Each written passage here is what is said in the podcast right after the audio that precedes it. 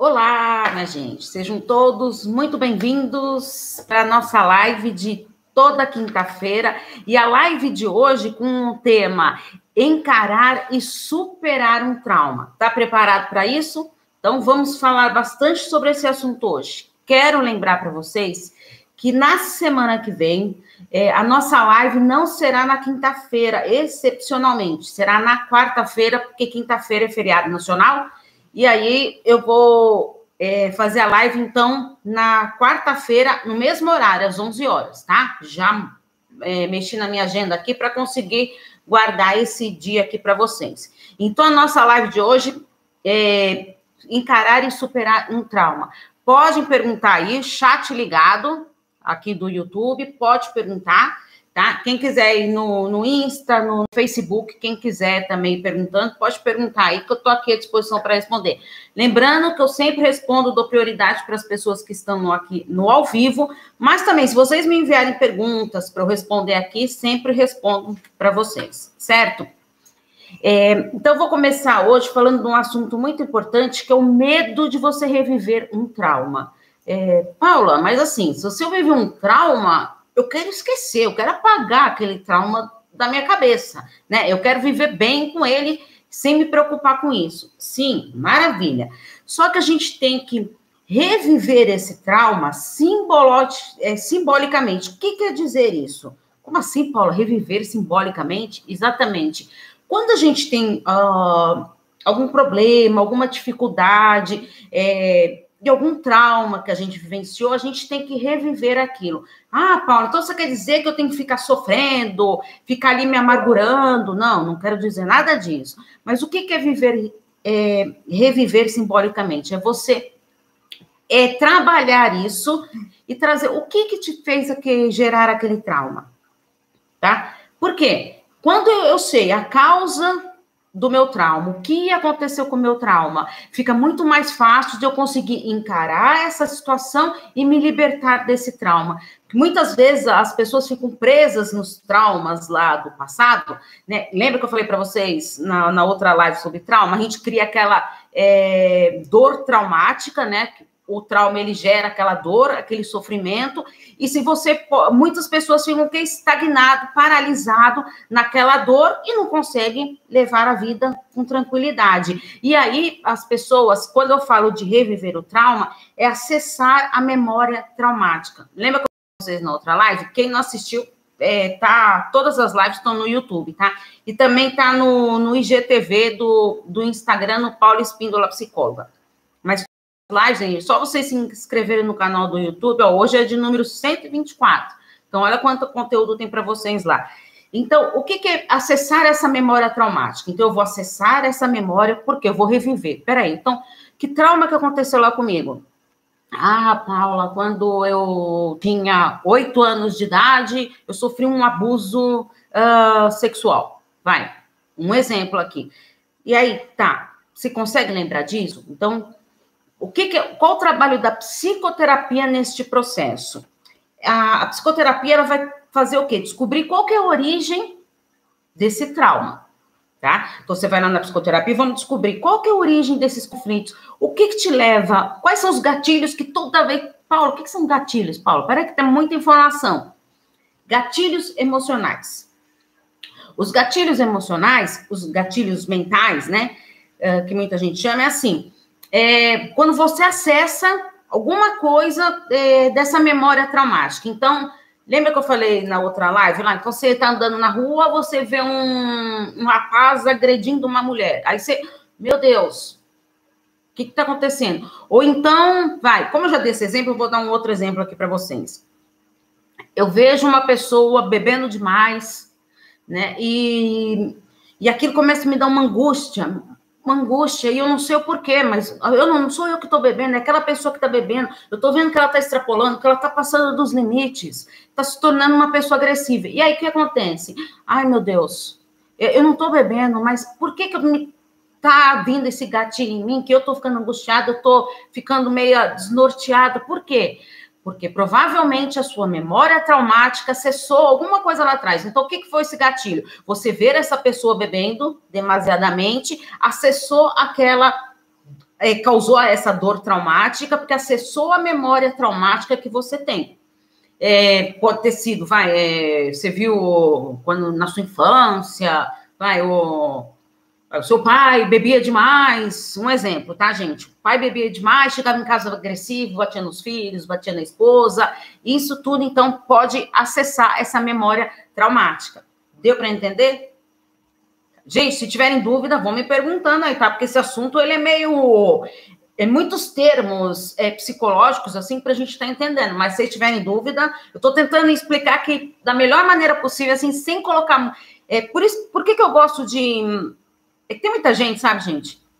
Tem muitos psicólogos, quando escrevem um texto, tudo, é, eu leio um texto, tudo, eu falo, meu Deus do céu, como que uma pessoa é, que não conhece esses termos vai entender o que, que, qual a mensagem que está passando. Por isso que eu tento falar assim, na linguagem mais simples possível, para poder entender vocês. Mas isso não quer dizer que eu não trago um nome aqui para vocês e explico o que significa. Que nem eu falei para vocês, da dor trauma, do trauma. Ah, trauma, todo mundo já ouviu falar em trauma, né? Mas o significado desse trauma.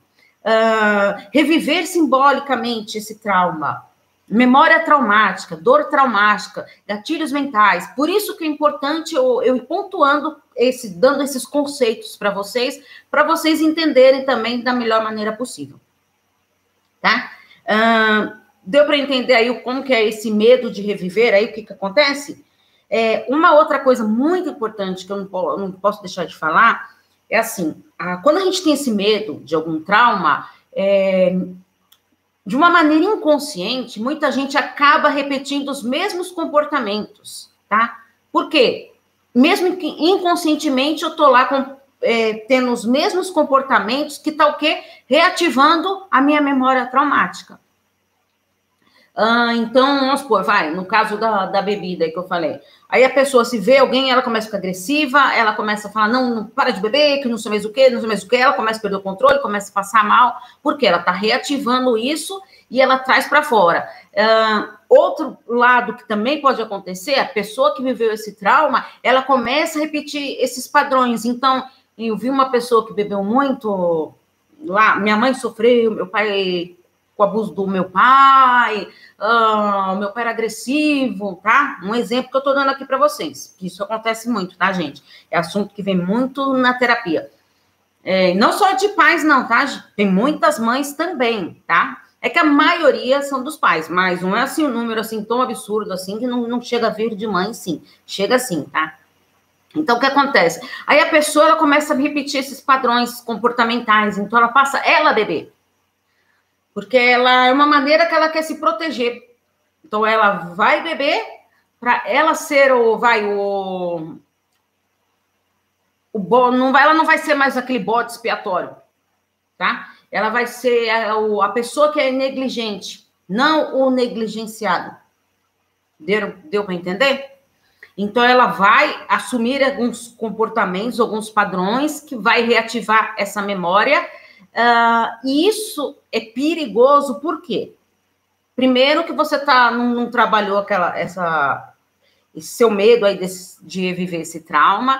E outra coisa muito importante que eu quero deixar claro aqui é que essas pessoas que começam a ter esses comportamentos passam a ter compulsão à repetição.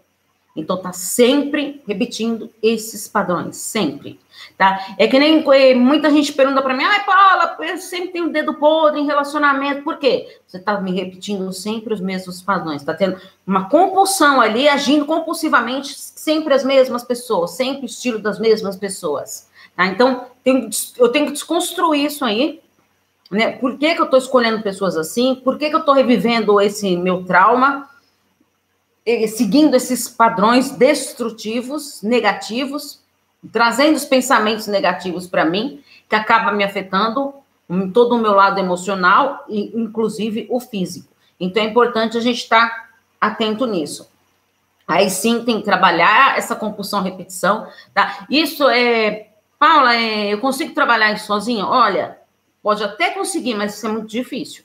Tá? Precisa da psicoterapia porque lá sim você vai trazer para a consciência esses padrões, tá? vai desmistificar é, que esses padrões não eram seus. Você está assumindo padrões como uma autodefesa.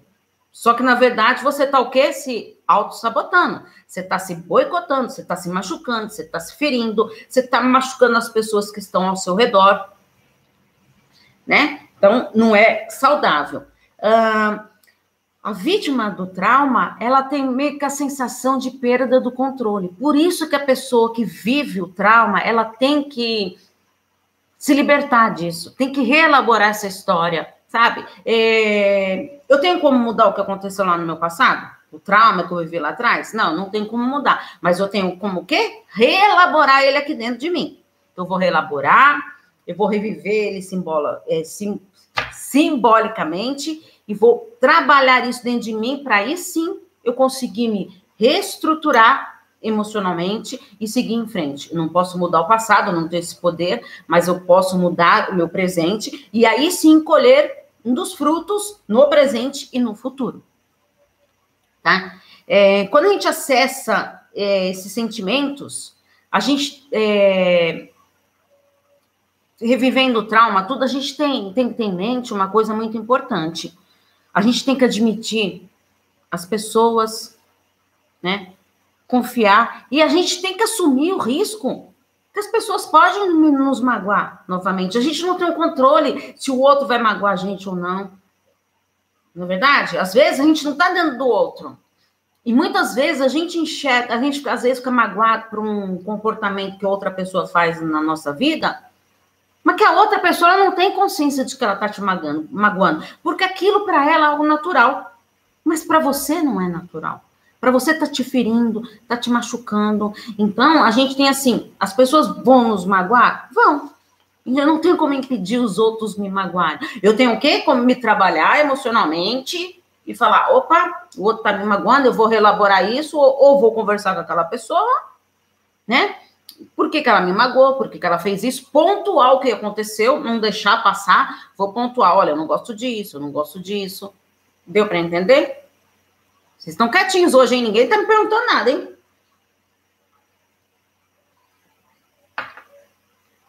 Aí a perda da pessoa amada. O que dá para falar? Muita gente, né? Eu escrevi um texto ficou até bem legal, modéstia à parte, é, sobre a, a perda da pessoa amada. Gente, perder alguém que a gente ama dói, dói muito. Mas não dói somente a perda daquela pessoa amada. Pode ser. É, como perder a pessoa, Paula? Você pode ter rompido um relacionamento, né? A pessoa foi embora, a pessoa pode ter morrido, né? E, e lidar com essa perda não é a dor da perda, né? mas é de saber que a outra pessoa não está mais ali com você. Isso que dói. Não é a, é a, perda da pessoa amada. É, a, é nesse sentido, de dela não estar tá mais ali te amando, não tá mais ali do seu lado presente. Tá? Isso é o que mais dói. Hum, alguma pergunta aí, gente? E por que que dói? Porque, na verdade, a gente sente essa presença, a presença da pessoa ali, como ela estivesse ali, ó, no real. Mas ela está aqui dentro. Ela está no idealizado, está no imaginário. A gente tem a presença dela, mas aqui dentro. Ela não está mais no real. Fisicamente, ela não está mais comigo. Deu para entender? Ela não está comigo, mas eu ainda crio esse essa idealização dentro de mim. E aí, consequentemente, eu acabo me machucando mais. Não é verdade? Hum, essa presença que a gente cria aqui, simbólica, o que, que significa essa presença simbólica? Do outro ali, essa que eu falei que é o imaginário ali. Que eu tenho aquela pessoa que parece que está ali comigo. É a expressão do nosso desejo. Isso sim, expressão do desejo. Você quer tanto aquela pessoa ali do teu lado, mas que você não tem mais. E aí o que acontece? Você, a maneira que você tem de expressar essa presença simbólica. É, quando a pessoa não está mais aqui, falta o que? A excitação. Olha só, gente. Se a pessoa amada já não está mais aqui, então falta a excitação que escondia o ritmo do desejo, que está aí dentro de si. Tá? Então você não tem mais aquele ritmo né? Da presença ali da pessoa. Não tem. Aí está caracterizado a perda.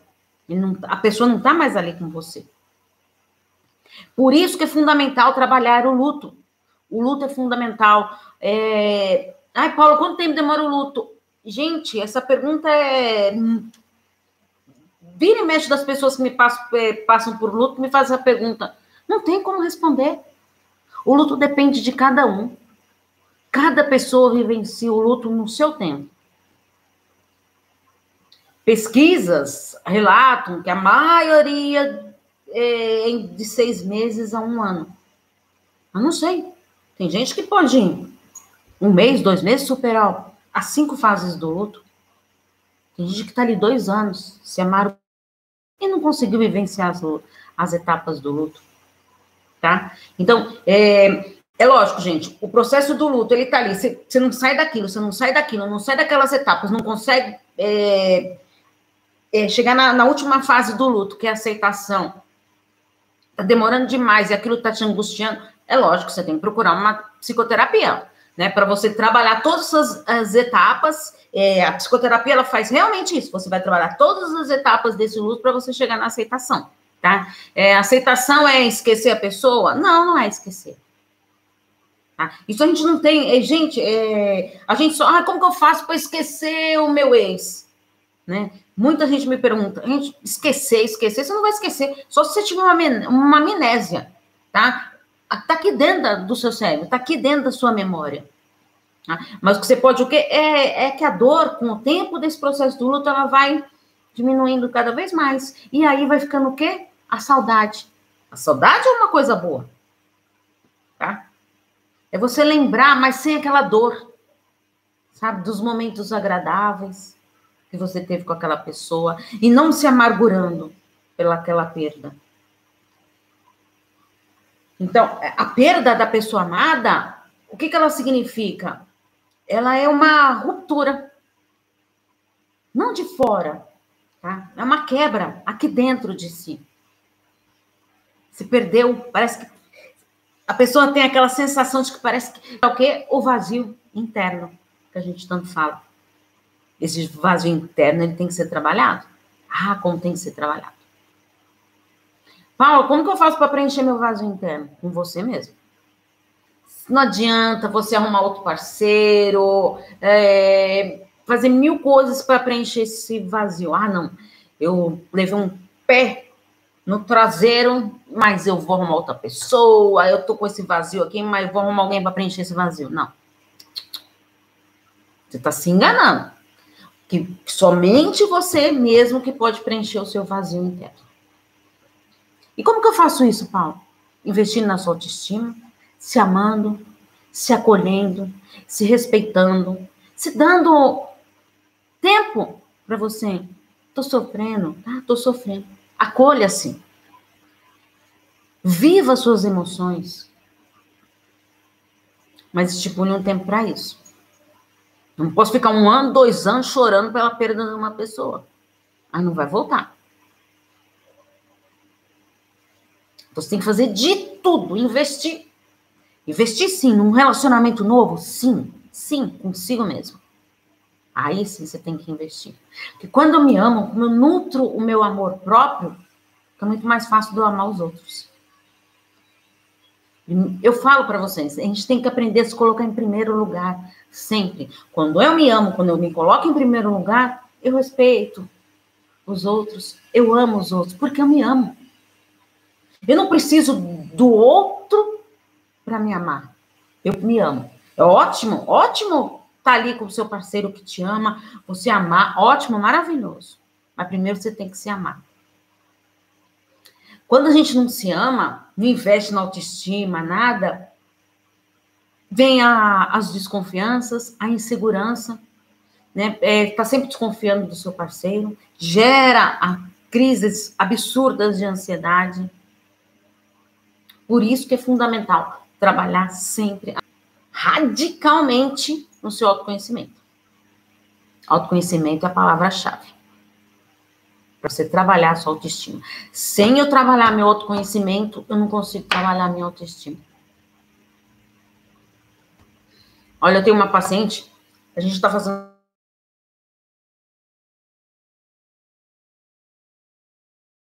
da pessoa ali, ela se redescobrindo para a vida, sabe? De ver coisas prazerosas que estavam ali, que eu falo para vocês, às vezes são pequenos gestos, tão pequenos. Você pegar uma xicrinha de café, ir no jardim ali, olhar uma plantinha, tomar aquele café